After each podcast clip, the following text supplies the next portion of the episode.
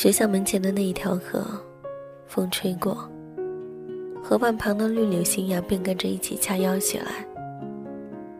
河岸边捧着雪花诺，跟他规划着只属于两个人的未来。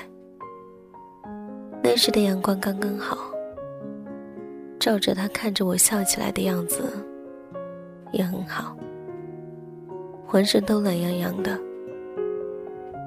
这是死党刘瑞跟我喋喋不休一上午，反复叨叙着他昨天晚上做的梦。他纠结在那一些残缺的梦境碎片里。而我在一旁琢磨着这些似真似梦的场景，心里不禁在想：这牲口会不会又出什么新套路？我跟刘瑞认识是在他分手以后，我和他的关系怎样？怎么讲呢？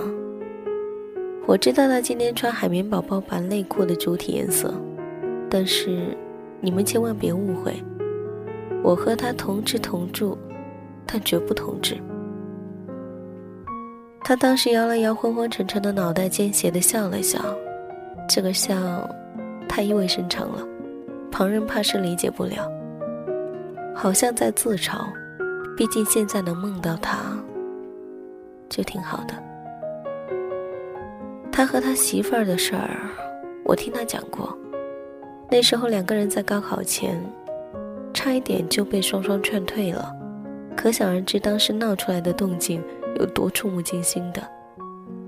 这之前、之后，甚至之中发生的一切，只要不是十九禁的内容，他都事无巨细跟我详细的推演过。岁月都变迁，世人奈若何？不知从什么时候起，做梦梦到他。对他来讲都是一种奢望了。那时的不顾一切，如今都太可笑。他常常梦到高中门前的那一条河，河里面有一个橡胶罐，把上游的水拦截成了一个大坝。这一条所谓的河，其实也被当地人称作是橡胶坝。上游的水顺着橡胶罐顶部，被一层层推着倾泻下来，荡开一层又一层的涟漪。当太阳光照射在这一层层的涟漪上，就会发出耀眼的光芒。为了方便学校出行，当地人特地在河中间修了楼梯，链接两岸楼梯处还有错落着铺就的青石板。从橡胶罐顶部倾泻下来的水，刚刚好的漫过石板路，这自然也形成了为一个人洗衣服刷刷的好去处。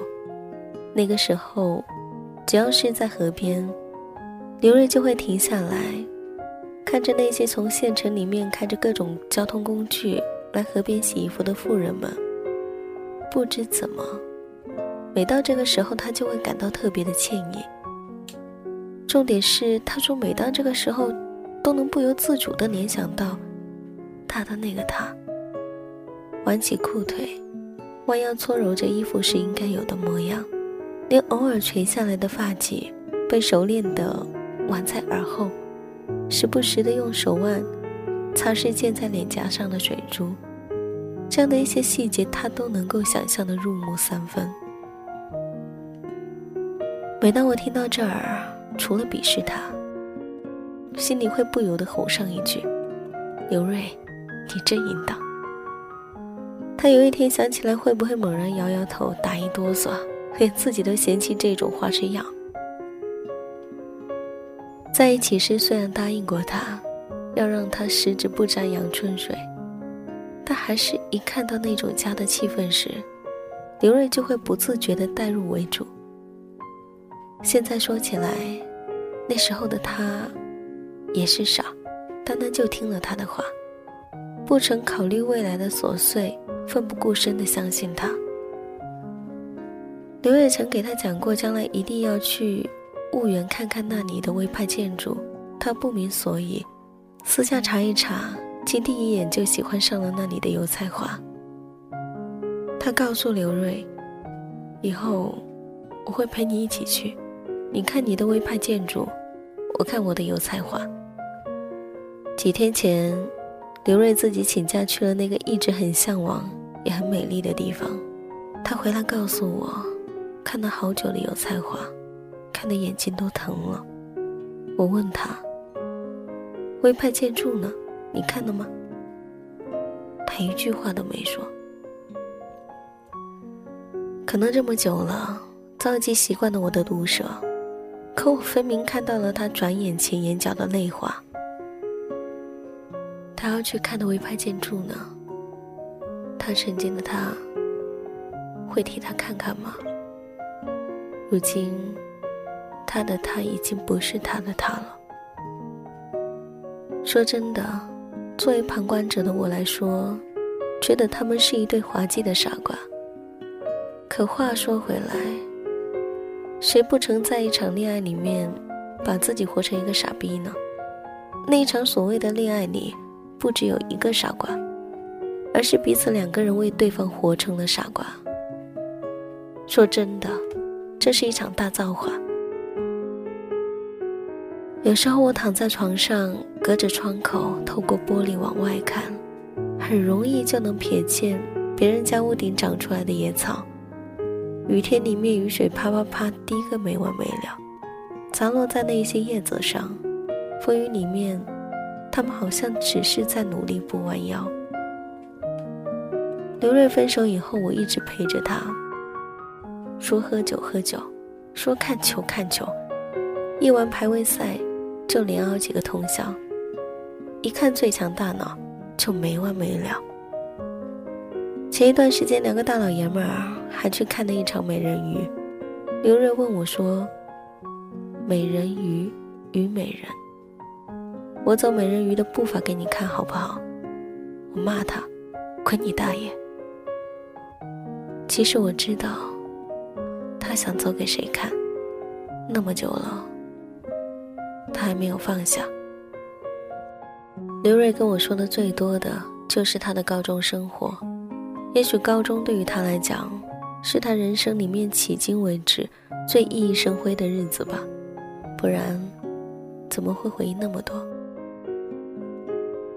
他讲，学校后山的路上，当年曾数了无数遍的台阶，现在始终记不起来到底有几级。不知道现在的学校里青藤是不是已经爬满了架子？不知道学校人工河里是不是还依旧清澈见底呢？也不知道台阶顶端旁边的那一棵松树上，他花了两个午休时间刻上的他的名字，还在吗？可那上面刻了那么多的名字，总有一天，他和他的一勾一画，要被别人的卿卿我我所覆盖。当初的誓言，如今是否都梦想成真了呢？起码在自己名字被覆盖前，心里该了了牵挂，不是吗？慢慢才明白一些事情，一些人翻山越岭的来到你身旁，可能只是为了真正教会你一些你只听过的道理，或者说用现实行动来扇你几个耳光，在你还没有完全醒过神来的空隙，人家早已经把消失无影无踪的把戏玩得炉火纯青了。当初彼此的海誓山盟有多真，现在就有多荒诞。刘瑞至今都想不起来和他是怎么走散的，无数次的想过，如果分手以后，自己那一副死去活来惨兮兮的鬼样子。其实在一起时，老早就像是一个精神病一样，想象着各种被虐的状态。自己呢，还会适时的做出一个又一个合理的窘态，装装样子，以此来显示演技。我这么些年跌跌撞撞一路走来，听过很多的故事。也曾有过无数感动，只是都不长久。刘瑞和他的故事是我听过倒叙次数最多的，也是最无可奈何的。他说：“真的分手了，莫名的发现其实结果并没有自己想的那么糟糕。可能是自己过分夸大了那份迟早属于我的悲伤，更可能的是彼此还在一起时。”我潜意识里就一直刻意自我营造那种哀悼莫过于心死的氛围。到了真正面临时，连自己都不知道自己什么时候已经产生了抗体。那种失恋的伤痛，其实早已经在承受范围里了。通过他和他，我也看懂明白了很多。刘瑞失恋，我从来没有安慰过一句，不是我修为有多高，而是我从来没有这样想过，压根就没有这个意识。就像我活在这一个纷杂的世界里，从来没有怀揣过拯救世界的这种大理想，只奢求那些拯救世界的英雄们，顺带把我普渡了。如果真能这样，这就是我的大造化。生活嘛，除了爱情，毕竟还有更多操蛋的事儿等着我们去做。这一些可恶的事情会前仆后继的轮番的折磨你。也许只有他，也许只有，也唯有这个时候，你才会产生那么一丁点儿的安慰，因为在倒霉的人里面，你是始终不变的翘楚，独得恩宠。有一个特别好看的女同事曾经点化过他，说：“爱情好比是一管芥末，只能让其鼻涕横流，别的没什么鸟用。当然，没什么鸟用是我后来加的。”刘瑞深以为然的点点头，毕竟他的他，又不是他的萨西米，他带给他的只有黑暗料理。刘瑞也已经习惯了那种味道。可笑的是，如今他带走了他习惯的一切，那一段曾经让刘瑞亲自撕心裂肺的感情结束了。他自言自语地说：“我该悲伤一点儿，起码，总该表现的悲伤一点儿。”好像只有这样的状态，才是恋情结束后应该有的悲戚。只有这样，才能稍稍对得起当初那么拼命去爱的自己。他能这样想，说实话，在这红尘滚滚里面，刘瑞起码是个善良的人。两个人恋爱的结束，也许真的没有自己想象的那么严重，可能都是自己吓自己，可能只是想到他可能的离开。就像失去了所有的一切一样，心跟着揪着生疼。如今才发现，那个时候是不是得了幻想恐惧症？自己那种提前式的幻想型被虐，实在太过可怜巴巴。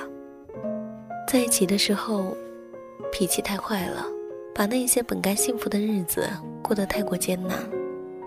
无中生有，不断猜疑，浪费了大半，相互争吵，彼此折磨。又占据了一大半，忘记了本应该好好的呵护，忘记了把自己收拾的干净利落、阳光大气，用心待他，忘记了好的爱情是把自己也使对方变得更加优秀这一伟大的真命题。歇斯底里分手了无数次都没有分成，他记得那一次出奇的平静，却是真正的分开了。他真真切切的感觉到了很多问题，不知从何说起。分个手，悄默的，四年的恋情没了。不是说了才没的，是什么都没说就没了。是他活该如此悲凉吗？我有时候会嘲讽他，谈个恋爱怎么就这么会做？你小心翼翼伺候着，还生怕破个碟子、碎个碗什么的。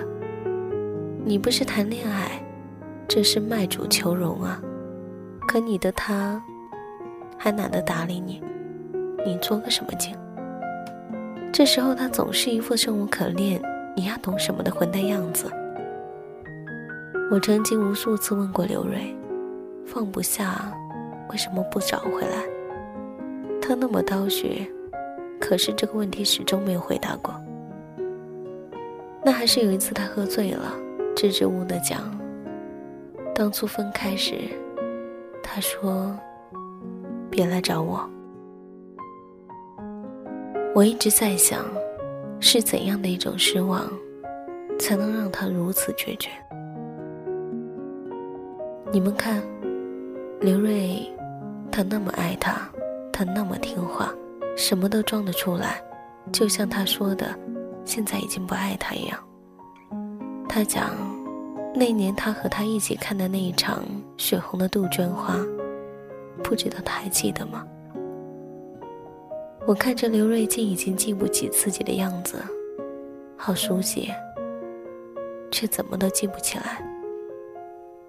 如今，他和他在不同的地方，听一样的车水马龙，看人潮涌动，只是他是他，他是他而已。曾经的我们，再也没有了。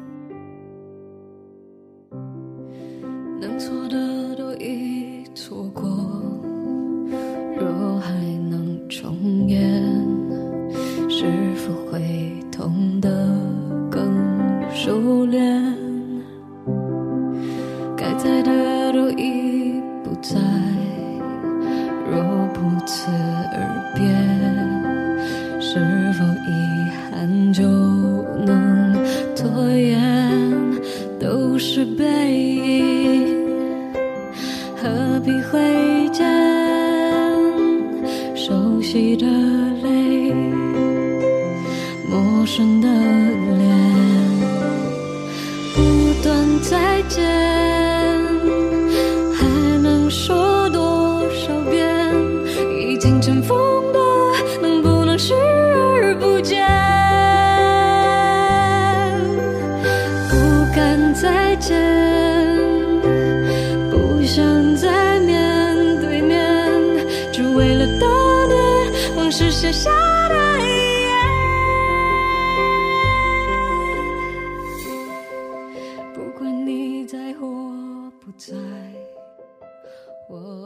你走后，我分不清哪个是自己，爱你的和不爱你的，想你的和强迫自己不想你的。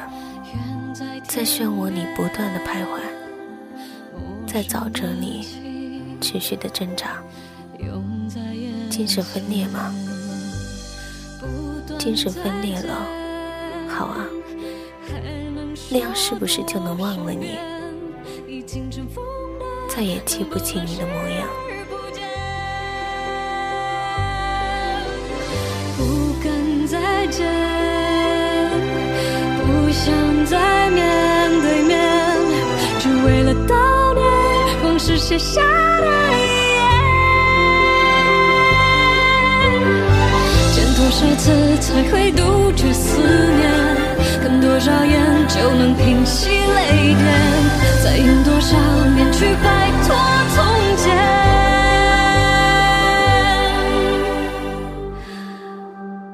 原来再见就是再也不见。没必要发现我们可爱或可怜。